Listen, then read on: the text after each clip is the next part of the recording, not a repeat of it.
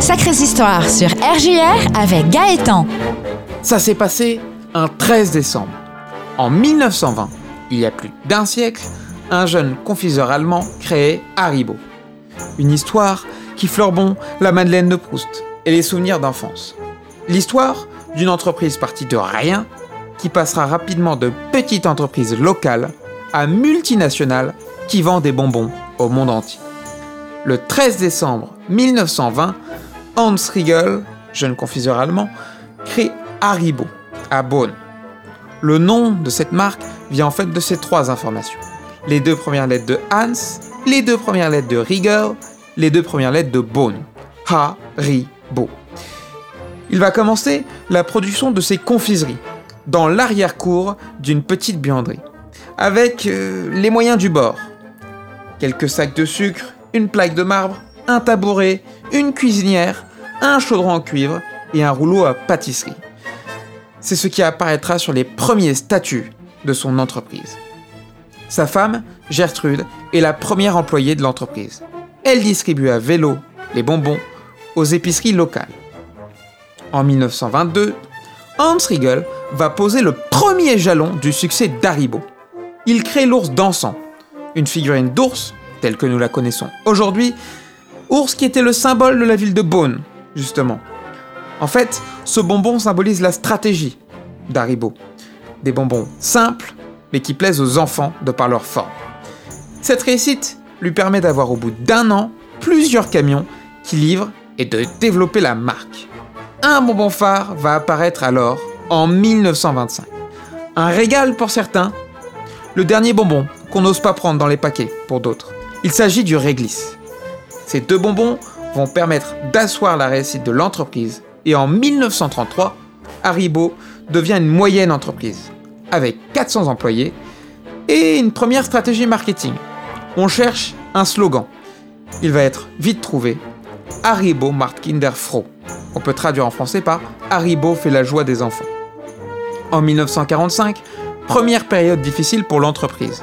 Hans meurt, sa femme prend la suite pendant quelques mois avant de la laisser aux deux enfants, Paul et Hans, qui portent effectivement le même prénom que son père.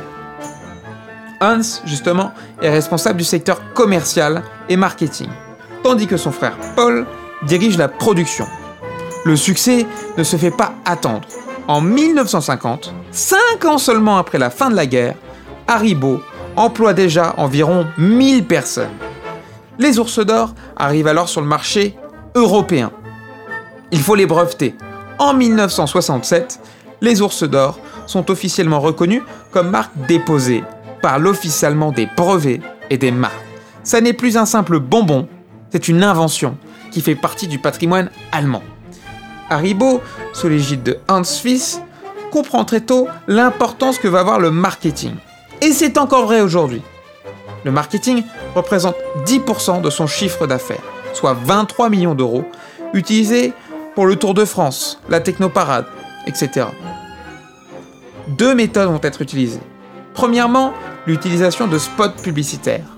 La télé est un média qui commence à marcher à l'époque et en 1962, on assiste à la première diffusion d'un spot publicitaire pour Haribo à la télévision allemande. Les connaisseurs auront reconnu tout à l'heure que le slogan n'était pas entier. C'est en 1962, pour son passage télé, qu'on y ajoute Haribo, c'est beau la vie, pour les grands et les petits. Deuxième stratégie, Haribo s'installe à l'extérieur, et notamment en France. À Marseille, plusieurs usines de bonbons sont rachetées pour s'y installer. C'est d'ailleurs là-bas que sera développé un autre grand succès, la célèbre fraise Tagada. Elle est l'un des bonbons les plus populaires de la marque, représente 15% des ventes aujourd'hui, et pourtant, lors de sa création en 1969, la maison mère de l'entreprise n'y croyait pas. Pourtant aujourd'hui, ce sont plus d'un milliard de Tagada qui sont consommés chaque année dans le monde. Pourquoi ce nom d'ailleurs, Tagada? Eh bien, le nom de la fraise vient de danseuse de music hall à Paris qui répétait les mots Tagada de Soin le fondateur d'Aibo France, a trouvé ça drôle et a choisi ce nom. Un nom qui colle assez bien à l'entreprise finalement, facile à dire et rigolo à prononcer. Dans les années 70, les attentes des consommateurs changent. L'entreprise évolue. Ce qui permet le succès de cette entreprise, ce ne sont plus que les bonbons originaux qui sont créés, les crocos, les schtroumpfs, les coca, mais aussi la manière de l'entreprise de fonctionner. Il faut savoir que, selon le pays, les bonbons auront un goût différent. Le goût d'une fraise tagada, par exemple, la texture d'un ours d'or, tout peut varier en fonction des cultures et des habitudes de consommation, qui sont bien sûr analysées de manière très sérieuse par l'entreprise. Un sens de l'excellence qui permet à Haribo d'être un élément important de notre patrimoine et un bon souvenir de notre enfance. Haribo sera d'ailleurs récompensé. En 2006, la ville de Beaune rend hommage à la famille Riegel en raison de sa contribution exceptionnelle à la réussite économique de la ville, en l'inscrivant dans son livre d'or. En 2009, Hans Riegel, fils, obtient la Légion d'honneur. Finalement, à partir de ce moment-là, deux tragédies vont toucher l'entreprise. La mort de Paul en 2009 et de son frère en 2013, après 67 ans de longévité, qui représente le plus grand total recensé à ce jour. L'entreprise familiale de la troisième génération a, le 13 décembre 2020, célébré son jubilé. Depuis 100 ans, 101 ans aujourd'hui, les produits Haribo constituent une petite parenthèse sucrée, un lien avec l'enfance dont on peut parler même dans une chronique d'histoire. Pour une entreprise qui aujourd'hui est encore l'une des seules multinationales à ne pas être cotée en bourse.